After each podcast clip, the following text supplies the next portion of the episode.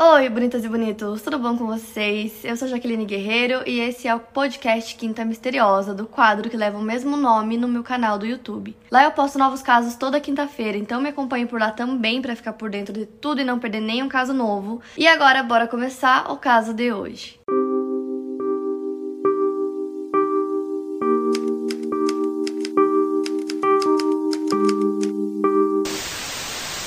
Caso que eu vou contar pra vocês hoje é sobre Circleville Letters, que em tradução seriam as cartas de Circleville. E Circleville é uma cidade localizada no estado norte-americano de Ohio, no condado de Pickaway, nos Estados Unidos. E é uma cidade com uma população em média de 30 mil pessoas, então é uma cidade bem pequena. Sabe aquelas típicas cidades de filme americano, cidades pacatas, todo mundo se conhece, nunca acontece nada, super seguro. Então, bem nesse estilo mesmo. Então era sempre assim, nunca acontecia nada, tudo tranquilo, todo mundo se conhece, todo mundo é amigo. Até que em 1976, os moradores da cidade começaram a receber algumas cartas, umas cartas esquisitas, é, que continham informações pessoais sobre a vida deles, coisas que só alguém que realmente conhecesse eles saberiam. Só que não foi assim uma ou duas pessoas que receberam essas cartas. Muitas, muitas pessoas receberam cartas em casa. Para vocês terem noção, até assim os políticos, o prefeito da cidade, todo mundo recebeu essas cartas. E essas cartas não eram assim só sobre é, assuntos pessoais, coisas da vida pessoal dessas pessoas, mas também eram cartas bem ameaçadoras. Então essas cartas começaram a deixar as pessoas realmente muito assustadas.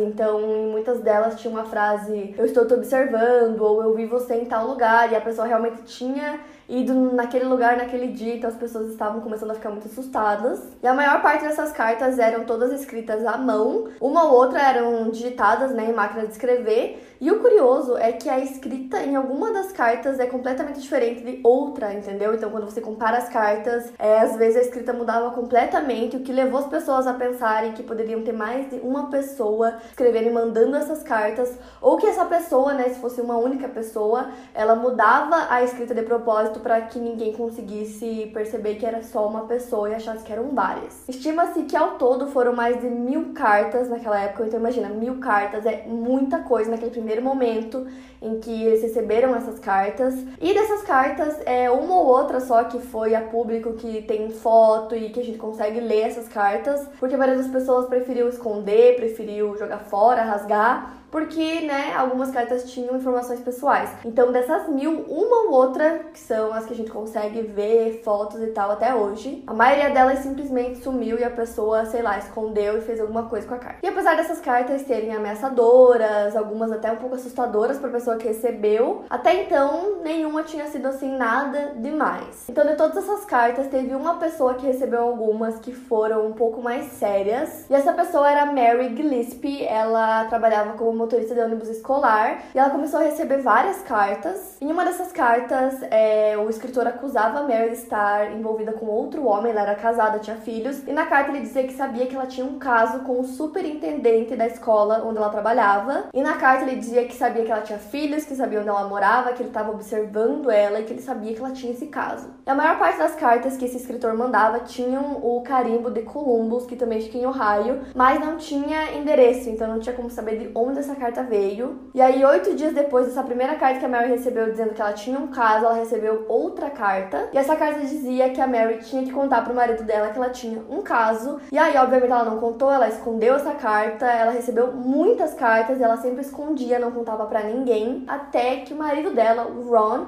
também recebeu uma carta. E aí, nessa carta que o Ron recebeu, dizia, né, o escritor contava que a esposa dele estava tendo um caso e que o Ron tinha que parar com esse caso, tinha que fazer com que ela terminasse o caso e que se ele não fizesse isso, a vida dele estaria em perigo. Então ele começou a receber cartas também. É... A Mary disse que era mentira e tal. Os dois continuaram ignorando essas cartas. Só que aí essa história dela ter um caso começou a ir pra boca das pessoas, começou a se espalhar pela cidade e logo todo mundo sabia. Ela tava recebendo cartas dizendo que ela tinha um caso.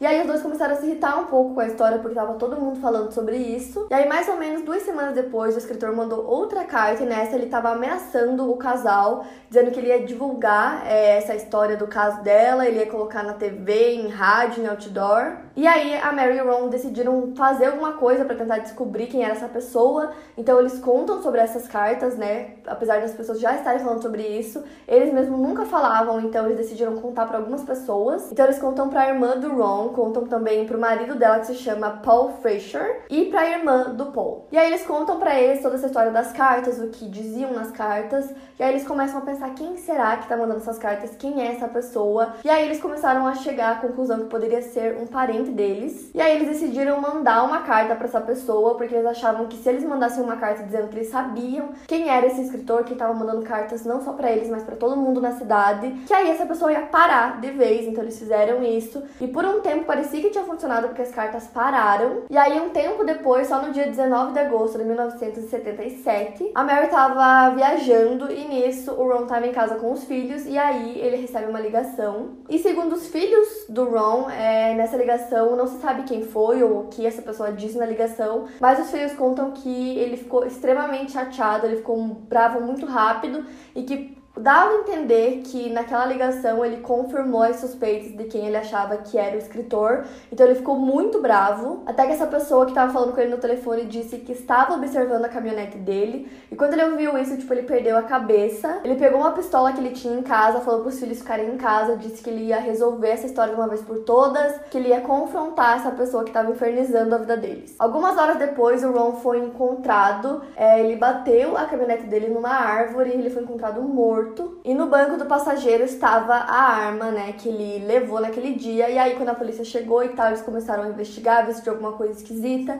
E eles perceberam que a arma estava carregada e estava faltando apenas uma bala na arma para ela estar tá completamente carregada. Então, eles achavam que possivelmente ele disparou aquela arma naquele dia. É, não se sabe se isso realmente aconteceu, em quem foi, se foi em alguém, ou se ele simplesmente não carregou a arma completamente deixou faltando uma, tipo, não se sabe, mas encontraram a arma lá na caminhonete com ele. Nunca descobriram de onde veio aquela ligação, quem era, o que essa pessoa disse, eles não conseguiram rastrear. É... Ele bateu o carro na árvore, então encontraram ele já morto, então não tinha como saber o que aconteceu, né, depois que ele saiu de casa. A questão da arma também pode ser que em algum outro dia aleatório ele tenha disparado aquela bala e não é, no dia que ele bateu, né, com o carro e tal. Então, assim, realmente da arma não tem como saber. E aí, na autópsia, é, eles viram que o nível de álcool no corpo dele era enorme. Ou seja, ele estava dirigindo bêbado naquele dia que ele bateu o carro contra a árvore. O que pra família dele foi extremamente esquisito, porque o Ron não era uma pessoa que costumava beber e o nível era muito alto. Então, ninguém tava entendendo nada, tipo, como isso aconteceu. Tipo assim, não fazia sentido nenhum uma pessoa que nunca bebe naquele dia tá com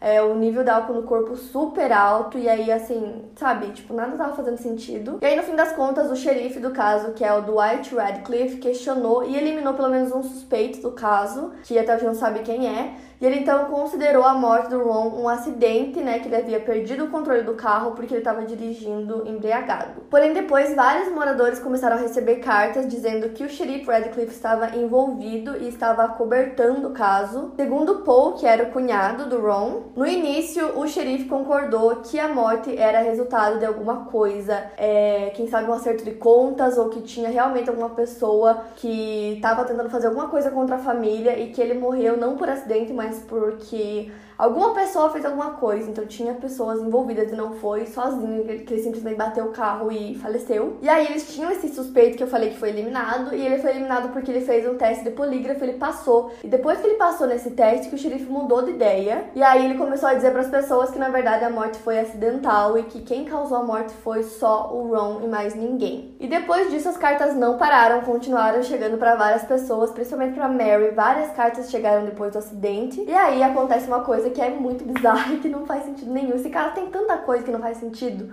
Mas enfim, as cartas continuaram e aí a Mary tava ficando cansada daquela história e ela decide assumir que ela realmente tinha um caso com o superintendente da escola que se chamava Gordon. Só que aí ela disse que eles começaram a ter um caso depois que essas cartas começaram a chegar falando sobre o caso. Por que, gente, que depois de receber cartas dizendo que você tem um caso com uma pessoa X, você vai lá e começa a ter um caso com essa pessoa, tipo, Sabe? Não faz sentido nenhum, tipo, nenhum mesmo. De qualquer forma, depois que os dois assumiram esse caso, todo mundo achou que essas cartas finalmente iam parar, o que não aconteceu. Então, para vocês terem uma ideia, essas cartas começaram a chegar na casa das pessoas em 1976. E aí, em fevereiro de 1983, a Mary estava trabalhando, né? Como eu disse, ela era motorista de ônibus escolar e ela estava fazendo a rota dela normalmente até que ela começou a notar alguns cartazes pendurados nas placas pelas ruas que ela passava, então eram cartazes com ameaças. Só que aí em um desses cartazes tinham ameaças contra a filha da Mary. Então para ela aí foi a gota d'água.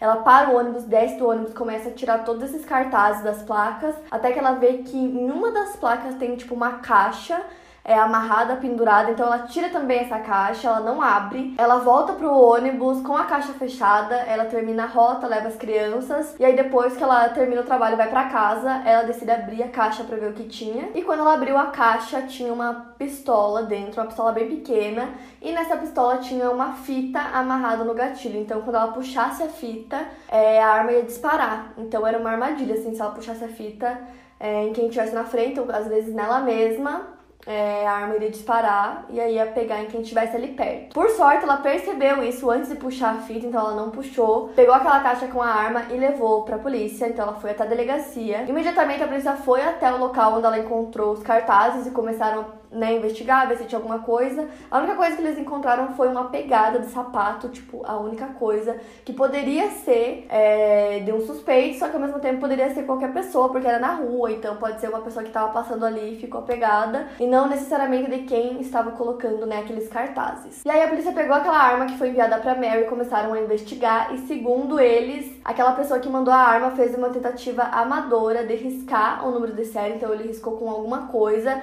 para que a polícia não conseguisse identificar quem era o dono daquela arma, mas depois de alguns testes eles conseguiram identificar quem era o dono. E o dono da arma era o Paul, que era o ex-cunhado do Ron, ex-cunhado porque ele havia se separado recentemente da irmã do Ron. Então, eles foram até a casa do Paul para falar com ele. Ele disse que ele era inocente, que obviamente não foi ele que mandou aquela arma. Ele disse que aquela arma tinha sumido da garagem dele já fazia um tempo e que alguém roubou aquela arma e estava tentando incriminar ele. E aí, no dia 25 de fevereiro de 1983, o xerife pediu pediu pro Paul ir até a delegacia, porque eles queriam fazer alguns testes com ele. E o primeiro teste era pro Paul pegar uma das cartas que eles tinham lá, que haviam sido mandadas para Mary, e tentar copiar a letra daquela carta. E também o xerife leu algumas das cartas e pediu para ele ir escrevendo para ver, né, para comparar a caligrafia dele com a caligrafia das cartas. Depois disso, Paul levou o xerife até a casa dele e mostrou exatamente onde ele guardava a arma, é, que segundo ele havia sumido, que alguém havia roubado já fazia um tempo. Depois disso, os dois voltaram para a delegacia e lá o Paul foi preso acusado de tentativa de assassinato.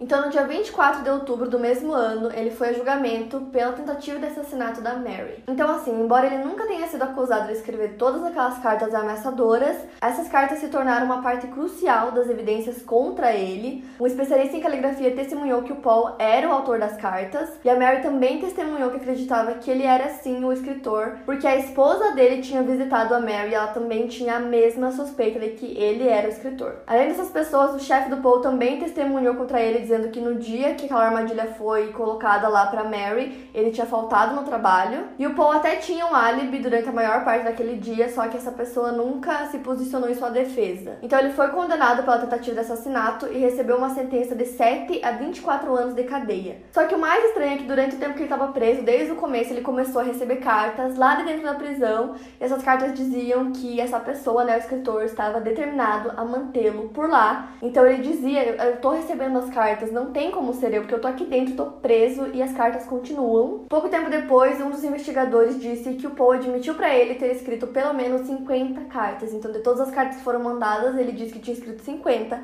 Porém, o Paul disse que nunca falou nada, que isso era mentira. E na verdade, eles não tinham como provar que ele disse isso, não tinha gravação, não tinha nada. E aí o Paul falou que eles estavam tentando, assim, de todas as formas possíveis, colocar ele como o criminoso e que ele era inocente, que ele nunca tinha feito nada. E uma coisa que eu também não mencionei é que não tinham impressões de digitais nem na arma e nem nas cartas, em nada, e aí a polícia fez alguns testes para ver se tinha como comprovar que aquela pegada que eles encontraram era do Paul. Os testes foram feitos e não batia, tipo, em nada, então assim, no fim eles não tinham provas concretas que ele era o escritor, e mesmo assim ele ficou preso durante um bom tempo. Durante esse tempo, pessoas receberam cartas que vinham com carimbo de Colombo, mas ele estava na prisão de Lima.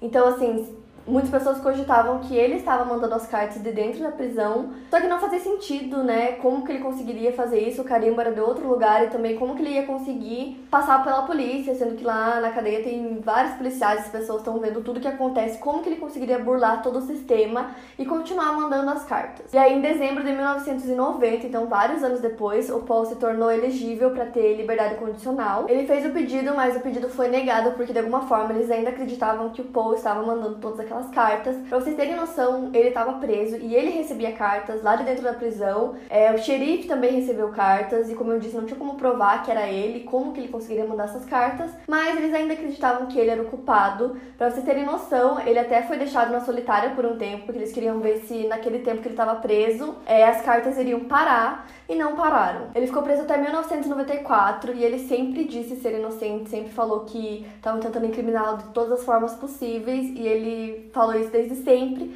até 2012, quando ele faleceu. E é muito bizarro porque ele ficou preso durante 10 anos, as cartas continuaram chegando e mesmo assim ele continuou preso como se fosse o culpado. E aí, depois que ele foi solto, as cartas pararam por um tempo até que voltaram novamente. E tem um jornalista chamado Martin Ian que ele investigou toda essa história e ele encontrou outro possível suspeito que poderia ser o escritor. E esse jornalista também descobriu uma coisa a mais sobre o caso. Naquele dia que a Mary encontrou a armadilha 20 minutos antes dela encontrar, outro motorista de ônibus que também estava fazendo uma rota parecida viu um homem que parecia suspeito ao lado de um carro modelo El Camino amarelo. E esse homem estava no mesmo local onde a armadilha foi encontrada 20 minutos depois. O jornalista também descobriu que o irmão do possível suspeito possuía o mesmo modelo de carro. E toda essa descrição desse homem que foi visto não corresponde em nada com a descrição do Paul. E por algum motivo essa informação nunca é, entrou nos arquivos da investigação do caso. E depois que esse jornalista fez essa descoberta, ele começou a receber cartas também. Como as cartas tinham parado por um tempo, é, não sabiam se era a mesma pessoa que estava mandando as cartas ou se era uma pessoa nova qualquer que ficou conhecendo o caso e quis continuar o caso. E aí, como eu disse, novas cartas começaram a chegar e essas cartas tinham muitas ameaças, dizendo que eles iam mandar mais armadilhas igual aquela que mandaram para Mary, mas nunca apareceu mais nada, ninguém recebeu nada. E um fato que eu encontrei também na minha pesquisa que eu achei muito bizarro que eu tinha que trazer aqui para esse caso é que tinha um programa, e eu não sei se esse programa ainda existe, mas ele se chamava Unsolved Mysteries, e eles faziam episódios baseados em casos que aconteciam e eles fizeram um baseado nessas cartas. E aí a emissora de TV recebeu uma carta ameaçando todos eles. Eu vou ver se até eu consigo encontrar o vídeo para colocar aqui para vocês, que aí tem o apresentador falando, a gente não se assusta facilmente, não sei o quê. E no fim, aquelas ameaças também nunca aconteceram. E a data original para esse episódio era dia 11 de novembro de 1994. É, eles chamaram o xerife e a Mary para participar, mas eles não quiseram dar entrevista. E aí, seguindo com as informações que eu encontrei sobre o caso para finalizar, é, o jornalista disse que tinham pelo menos três autores para as cartas e que nenhum deles era o Paul. E tem uma teoria também que um dos escritores seria o David Longberry, que também era motorista de ônibus escolar. Ele trabalhava com a Mary, então aparentemente ele era apaixonado por ela, sempre gostou muito dela, mas ela nunca demonstrou nada, então ele meio que mandava as cartas em forma de vingança, alguma coisa assim. Em 99 ele se tornou fugitivo da polícia por um crime que ele cometeu, então ele começou a fugir da polícia até que ele acabou se suicidando, então até hoje não se sabe se ele realmente era um dos escritores, se é que realmente era mais uma pessoa. Tem uma outra teoria também que diz que quem escrevia as cartas para Mary era o filho do superintendente, que mais tarde se tornou amante dela. E essa teoria existe porque o filho dele se chama William e muitas das cartas tinham como assinatura só um W. Então eles ligaram esse W a ele, mas também não tem provas. Tem outra teoria também que disse que quem escrevia as cartas era ex-mulher do Paul, que era na verdade irmã do Ron, o que eu acho muito improvável que ela fosse escrever aquelas cartas pro próprio irmão, só se eles tivessem, sei lá, alguma coisa fora que das pessoas que eles resolveram contar e buscar ajuda, ela era uma delas, então essa teoria existe, mas para mim ela não faz muito sentido, é pouquíssimo provável que seja essa. E ainda nessa teoria acredita-se que o namorado dela foi o homem visto ao lado daquele carro amarelo Eu Camino no dia que a armadilha foi descoberta. Isso porque um dos parentes possuía esse tipo de carro na época e apesar das evidências, a polícia ainda mantém que o Paul era o escritor de Circleville, né? É, tem essas teorias que eu disse para vocês, mas assim, para mim tá muito mais que claro que ele não era o escritor e eu acho que eles nunca vão descobrir quem realmente era. Pode até ser que fosse mais uma pessoa, sabe? Essa pessoa mandava tipo mil cartas para várias pessoas, essa pessoa sabia muitos segredos das pessoas e ninguém conseguiu descobrir quem era, ninguém nunca viu essa pessoa, é, a polícia mesmo nunca conseguiu descobrir nada além disso. Então é um caso que, assim, tem muitas, muitas, muitas perguntas, é um caso muito bizarro, que muitas coisas não fazem sentido nele, e mesmo assim ninguém nunca conseguiu descobrir o que realmente aconteceu, quem era essa pessoa. Então esse é mais um caso que permanece até hoje sem solução. Para mais casos, siga meu podcast aqui no Spotify, lembrando que os casos novos saem primeiro lá no meu canal do YouTube toda quinta-feira. Obrigada por ouvir, até o próximo caso.